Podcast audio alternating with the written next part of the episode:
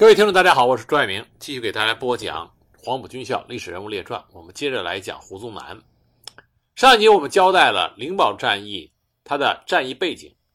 那么今天我们继续来讲灵宝战役的战役经过。一九四四年六月一日，日军各部开始行动，灵宝战役爆发。日军的战略是以主力由山地向文乡附近突进，迅速穿插，再反转。捕捉国军第八战区胡宗南部，发动进攻之后，出乎日军的预料，国军同时也发动了总反攻。日军虽然抵住了国军的攻势，但伤亡十分巨大。那日军根据战场状况的变化呢，他也改变了他的作战目标，决定迅速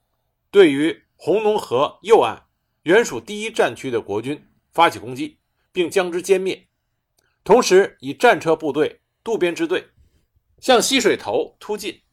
五日，日军重新发起总攻。战役过程，胡宗南是亲自指挥，并且不时向蒋介石等中央指挥机构报告军情。蒋介石也不断的直接以电话指示前线部署。六月一日，胡宗南和蒋鼎文赴国略镇，与前线将领李延年、刘戡、马华武等。会面并且晚餐。次日，胡宗南与刘戡、李延年研讨军事，是使陕州外围的扫荡战逐渐不利。六月三日，胡宗南在日记里写道：“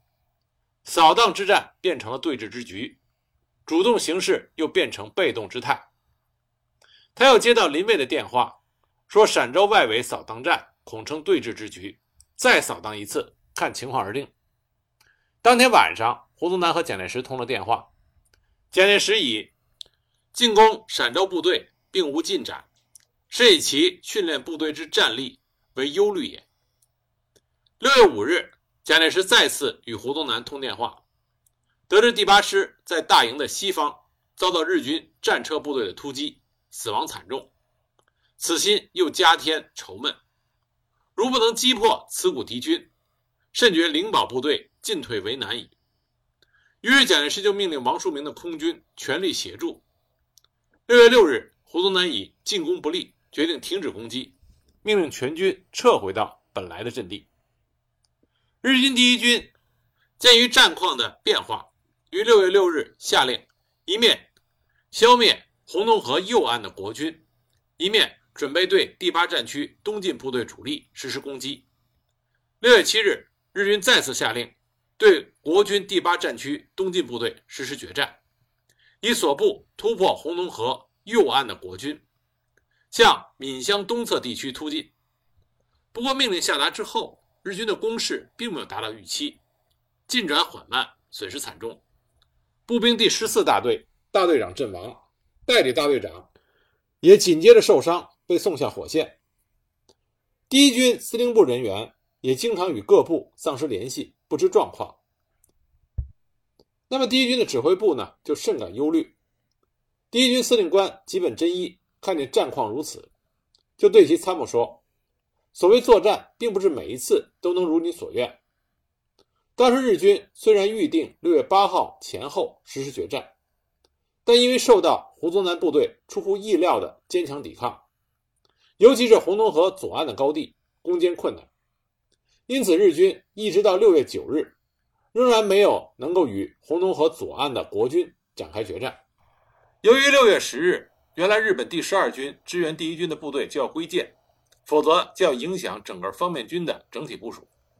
那么，第一军军部因此十分忧虑，开始调动南村的预备兵力。胡宗南在六月六日下令停止攻击之后，积极的部署防御。六月七日。蒋介石两次打电话给胡宗南，告以现在应该迅速地将残破的部队整编，并且充实，腾出番号和经费，另行成立为第九军，编成一个师，而第八师、豫八师编成另外一个师等等，并谓之以这是最重要之事。六月八日，全线激战，胡宗南命令李延年固守阵地，善退者准由总司令先行枪决。当天晚上，日军突破了幺零九师第三二五团团长刘明的阵地，深入到秦岭的夫妇峪，此为国军的后方。胡宗南当即命令御三师派兵歼灭。六月九日，蒋介石以此战为胡宗南部荣辱成败最大之关键，实以为党国盛衰之所寄，故忧心忡忡不已，乃以电话详细的指示胡宗南前线部署，并要求国略灵宝阵地绝不撤退，应死守到底。六月十日是日军战车师团等必须归建的日子。日军已经到了不得不反转的时候，但若在战情焦灼的情况下反转，等同撤退，这是日军无法接受的。军部参谋也只能坐待国军崩溃。吉本真一亲赴前线视察。那国军方面，当天上午，第幺六七师第四九九团团长贺一池守卫的国略镇以南的阵地遭到突破。傍晚，第九十七师傅维潘部。奉第五十七军军长刘安琪的命令后撤，整个灵宝战场的情势十分危急。李延年以前线情形困难，向胡宗南要求全面撤退。胡宗南报告给蒋介石，蒋介石命令一直要坚持到晚上再做决定。当天晚上六时许，蒋介石严令不许撤退。胡宗南当即就转发前线命令：无论何人，不得向西撤退。应确保灵宝、国略各要点，在阵地内与敌决战，以保国军荣誉。虽有严令，但有部分国军抵不住日军的攻击，纷纷为奉命而撤。同时，国军后方又遭到夫妇玉之敌的威胁。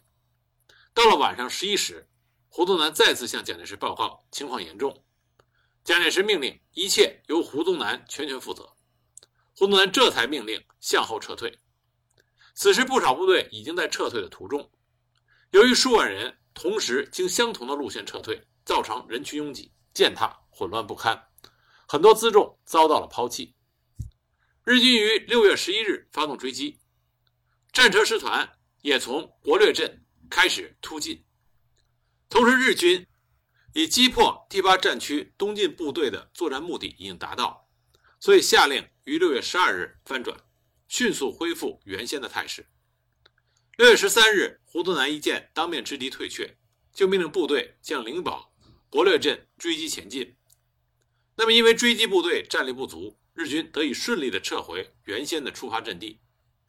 六月十四日，原来日本第十二军配属各部归建，第一军司令部也撤回了山西，日军留了部分兵力驻守惠兴镇及南村附近的桥头堡，战事至此结束。这场战役，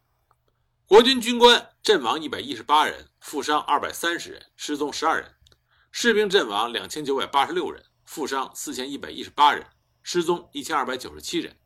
伤亡失踪总共是八千七百六十一人。和历次重要战役相比，国军在这场战役中所受的伤亡并不甚多，日军并没有达到其击溃国军之作战目的，而国军反攻陕州的目的也没有达到。而阵地还遭到了突破。日军撤退之后，李延年及幺六七师副师长李兆弼立即向胡宗南报告了战役经过。胡宗南获悉前方战役情形之后，于六月十四日密令第十六军军长李正先逮捕了第幺零九师师长戴木真以及三二五团团长刘明。其后，第九十七师师长傅维潘、第幺六七师第四九九团团长贺一池。第幺六七师第五零幺团团长胡学炳以及戴木真、刘明等陆续被押解到西安。六月二十一日，胡宗南就这次战役各军师团长奖惩办法呈报给了蒋介石加以核定。六月二十三日，蒋介石批示将傅维藩依连坐法就地枪决。六月二十四日，傅被枪决。六月二十五日，胡宗南于华山北路的胡公祠本部指挥部。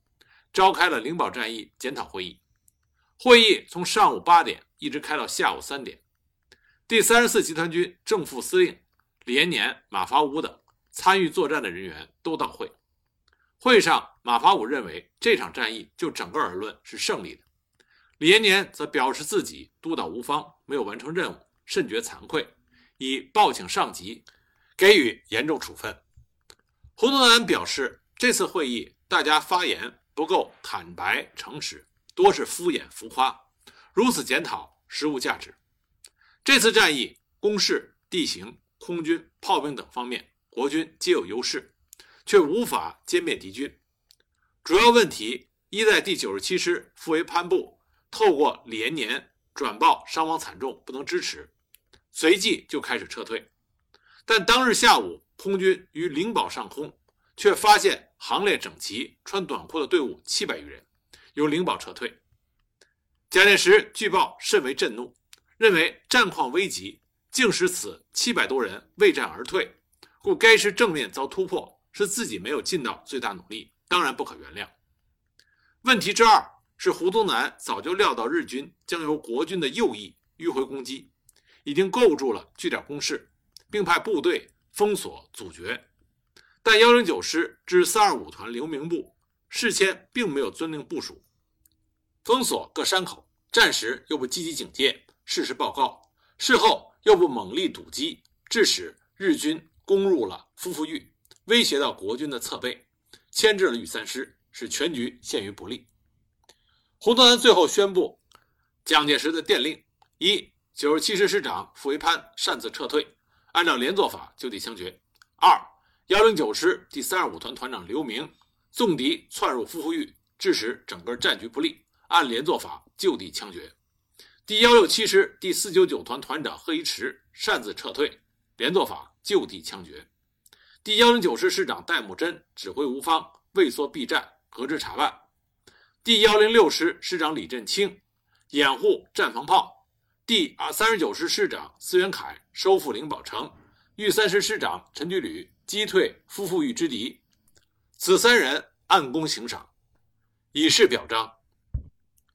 七月四日，胡宗南自陕西赴重庆，次日觐见蒋介石，这才有了我们之前所说到的蒋介石对他的批评。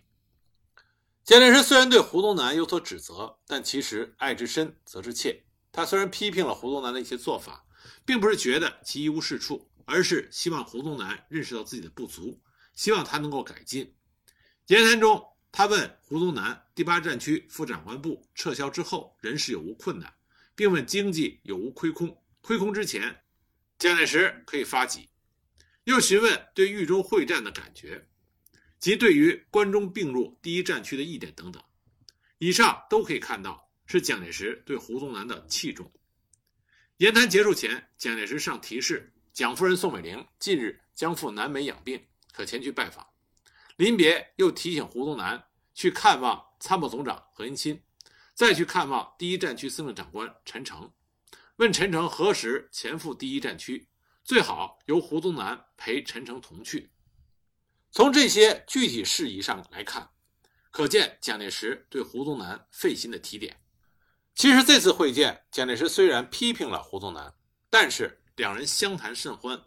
蒋介石在日记里写道：“与宗南谈话甚欢，我师长以上指挥官修养学问能力之欠缺也。”灵宝战役，胡宗南的的确确阻止了日军的战役企图，防止日军进入关中。避免了重庆大后方受到威胁。他在灵宝战役的指挥与其他国军指挥官比起来，并非突出，但也绝非下乘。那么讲完胡宗南在抗日战场对日军的表现，我们下面再来讲讲胡宗南在大西北他第二个主要任务，这就是防共和限共。抗日战争时期，陕甘宁边区在党中央的直接领导下，成为全国的模范抗日民主根据地。同时，也是八路军新四军总后方。当时，全国的很多革命人士都向往去延安。那国共两党呢，实现了第二次国共合作。国民党政府也被迫承认了陕甘宁边区的合法地位。但是，双方面缺乏最基本的相互信任。因此，在抗日战争进入到相持阶段之后，陕甘宁边区就成为国民党的眼中钉和肉中刺。对陕甘宁边区，国民党就采取了军事上的包围、政治上打击、经济上封锁的政策，企图以此来削弱和扼杀陕甘宁边区。抗战开始之后，根据两党达成的协议，红军改编为国民革命军第八路军，在一九三七年秋开赴华北敌后，对日作战。陕甘宁边区仅留下了少数留守部队，总兵力仅有一点五万余人。当时国民党当局并不给红军这些留守部队领导机构以统一的番号和委任领导人员，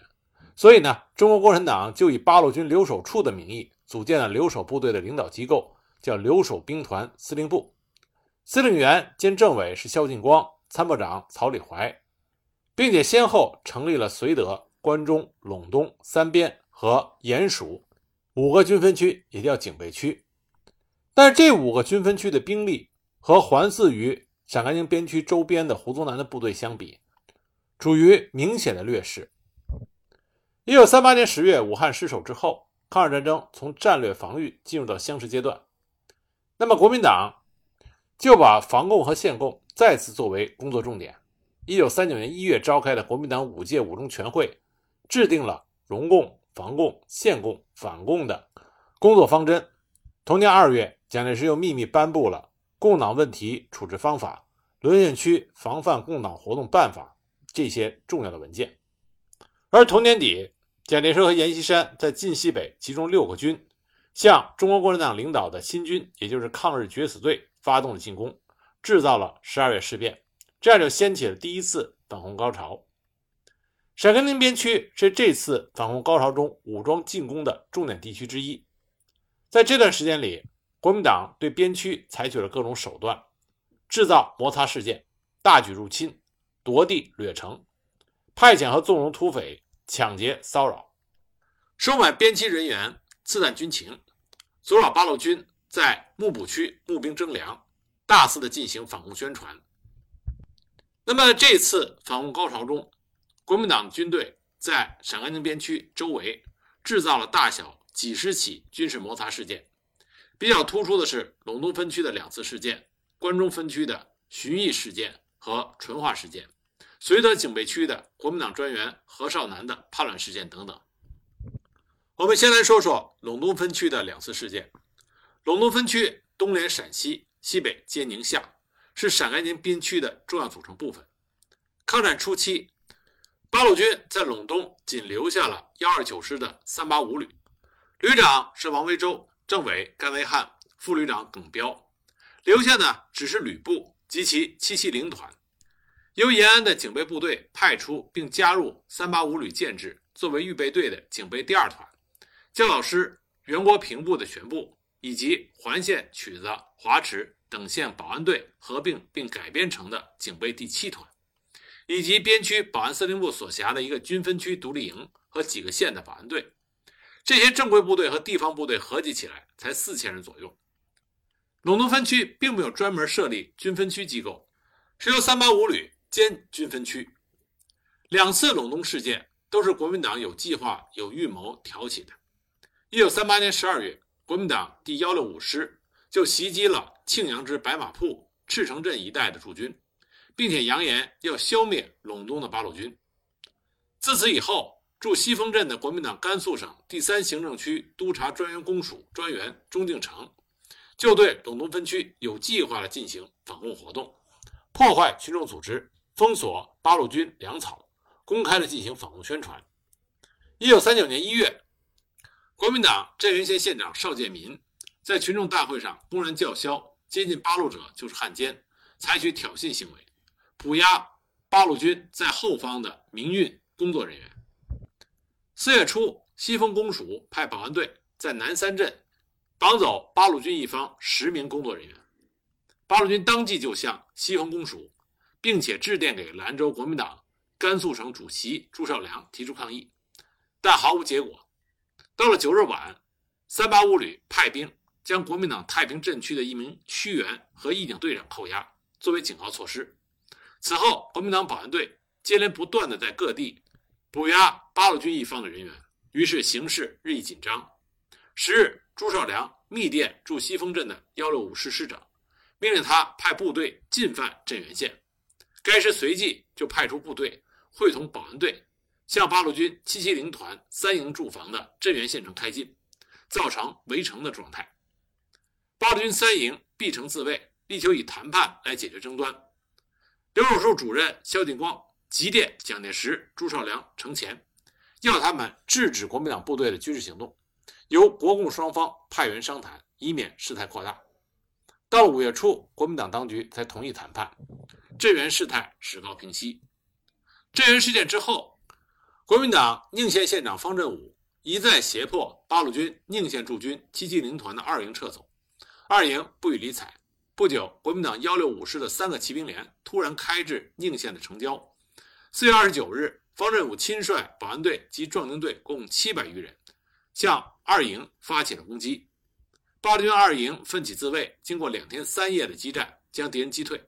并将方振武及其残部包围在城中的一栋楼里边。预布在城外的国民党军骑兵连乘势攻城，八军二营闭城坚守，待命解决。直到五月中旬，八路军方代表向西方共署再三的抗议下，国军一方见势不利，才将三个骑兵连撤走，宁县事件暂告解决。在镇宁两县事件尚未彻底解决之际，国民党又策划了新的摩擦事件。一九三九年九月中旬，经朱绍良与驻平凉之九十七师师长韩锡侯、第三行政区督察专员钟敬诚的策划，第二次陇东事件就从宁县开始，很快就扩展到了陇东各县。十二月十日夜，国民党九十七师五七八团纠合了保安队，突然袭击了八路军驻宁县的七七零团二营。因八路军没有防备，伤亡大半，仅一小部突出城外。战斗到一九四零年一月，八路军被迫全部撤出了宁县全境。十二月十六日，国民党第九十七师两个营纠合了几个县的保安队，围攻镇原县城内八路军的三营。因敌我力量悬殊，三营在晚间突围出城，移入孟坝，镇原县城遂被国民党占领。一九四零年元旦，国民党环县保安大队副土匪头子。赵思忠，绰号赵老五，率部八十多人，迫使壮丁数百名，侵入环县洪德区，抢占该区三个乡，残杀八路军地方干部数名。后来又窜至到环县北门外，被八路军的保安队和警卫队击退。赵匪败退之后，乱窜于洪德、虎洞等六个区之间，肆无忌惮地抢掠、残杀八路军干部和群众，肆虐达一个月多久。环县人民恨之入骨。八路军陇东分区的领导为了巩固抗战后方，保障人民生命财产安全，调派警备二团于二月十六日出动进剿，至三月七日将赵匪的巢穴全部摧毁。赵老五率匪徒十二人逃脱，余匪全部被擒。与此同时，八路军警二团还击溃了暗藏在环县车道区内的国民党固原县政府爪牙张廷杰，解决了由他煽动的。当地自卫军九百多人的叛逃事件。二月中旬，八路军一部在正宁县平子镇与国民党保安队激战两天，而后退出了正宁县。这样，经过第二次陇东事件，国民党侵占了镇远、宁县、正宁三个县，而八路军也歼灭了庆阳、河水两个县城内国民党保安部队三百多人。关中分区是陕甘宁边区的南大门，从地理位置上来看。它是一把尖刀，从延安到关中要通过黄陵、店头一带的一条几十里长的狭窄地带，边区居民把它叫做“葫芦棒”，把关中地区叫做“宝葫芦”。国民党对于陕甘宁边区的这个“宝葫芦”，总想把它吃掉，进而侵吞整个的边区。因此，在整个抗战期间，国民党对于关中分区的武装和非武装的破坏活动一刻也没有停止过。八路军在关中分区的兵力很弱，原先只有保安独立一营和保安独立二营两个营，以及几个县大队。后来因为摩擦不断升级，才调进了保安独立三营，而他们面对着的却是胡宗南的正规军。在这次反攻高潮中，胡宗南借口西安事变前关中一带是东北军的防地，应再由国民党军队驻守，因此不断的在关中地区制造摩擦事件，企图蚕食边区。据不完全统计。从一九三九年十一月到一九四零年六月，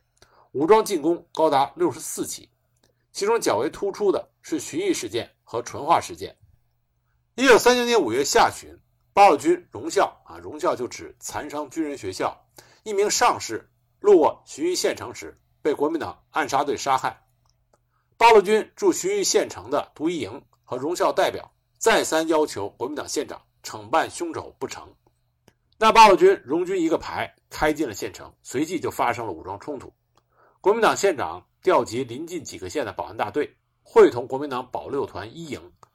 围攻八路军保安独一营和荣军排，激战了七天八夜，终因寡不敌众，八路军保安独一营被迫撤出了旬邑县城。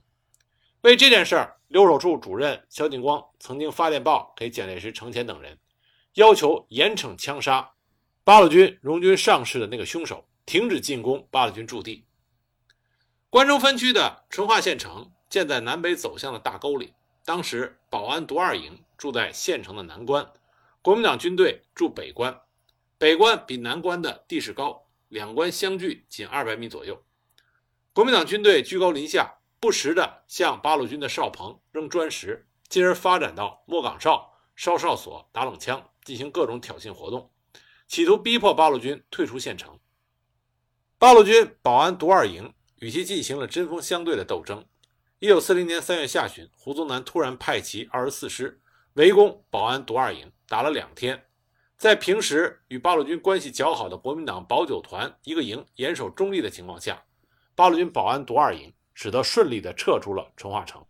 至此，胡宗南率领下的国民党军通过在陇东和关中地区制造的这几次摩擦事件，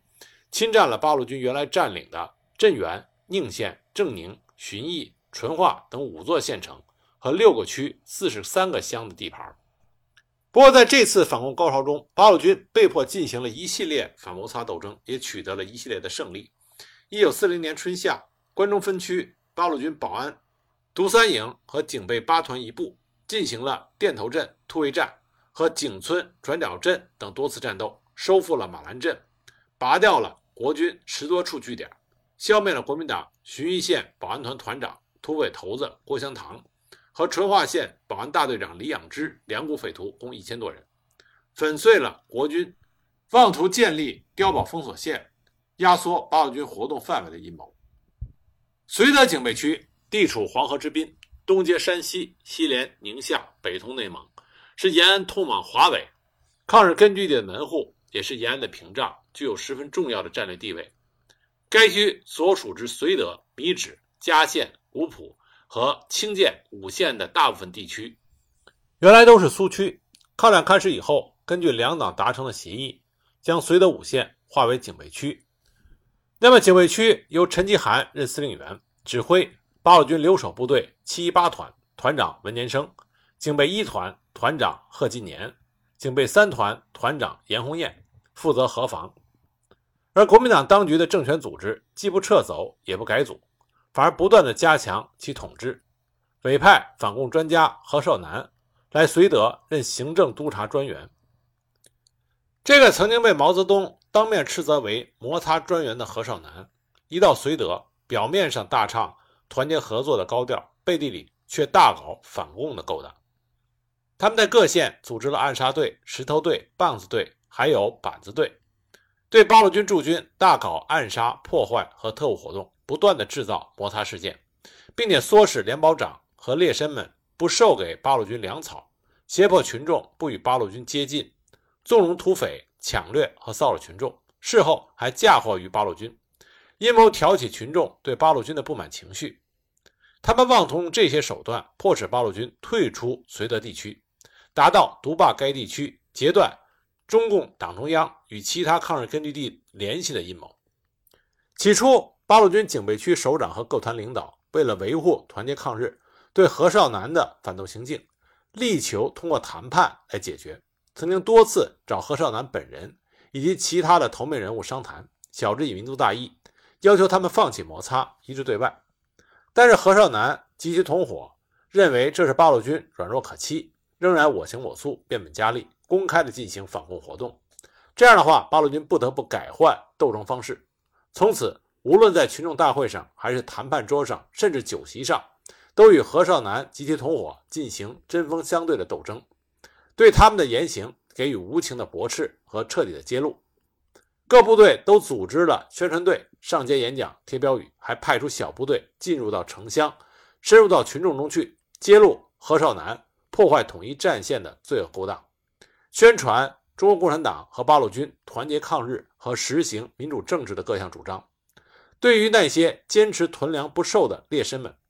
则向他们摆出蒋介石的训词。那么蒋介石的训词说到：“抗日救国，人人有责，有力出力，有钱出钱。”所以就逼迫着这些劣绅按照官价将粮食卖给八路军。对于何少南保安队的武装挑衅，则坚决地给予回击。通过这些方式的斗争，打击了何少南反攻的气焰。一九三九年秋，王震奉命率三五九旅从晋西北回师边区，进驻绥德地区。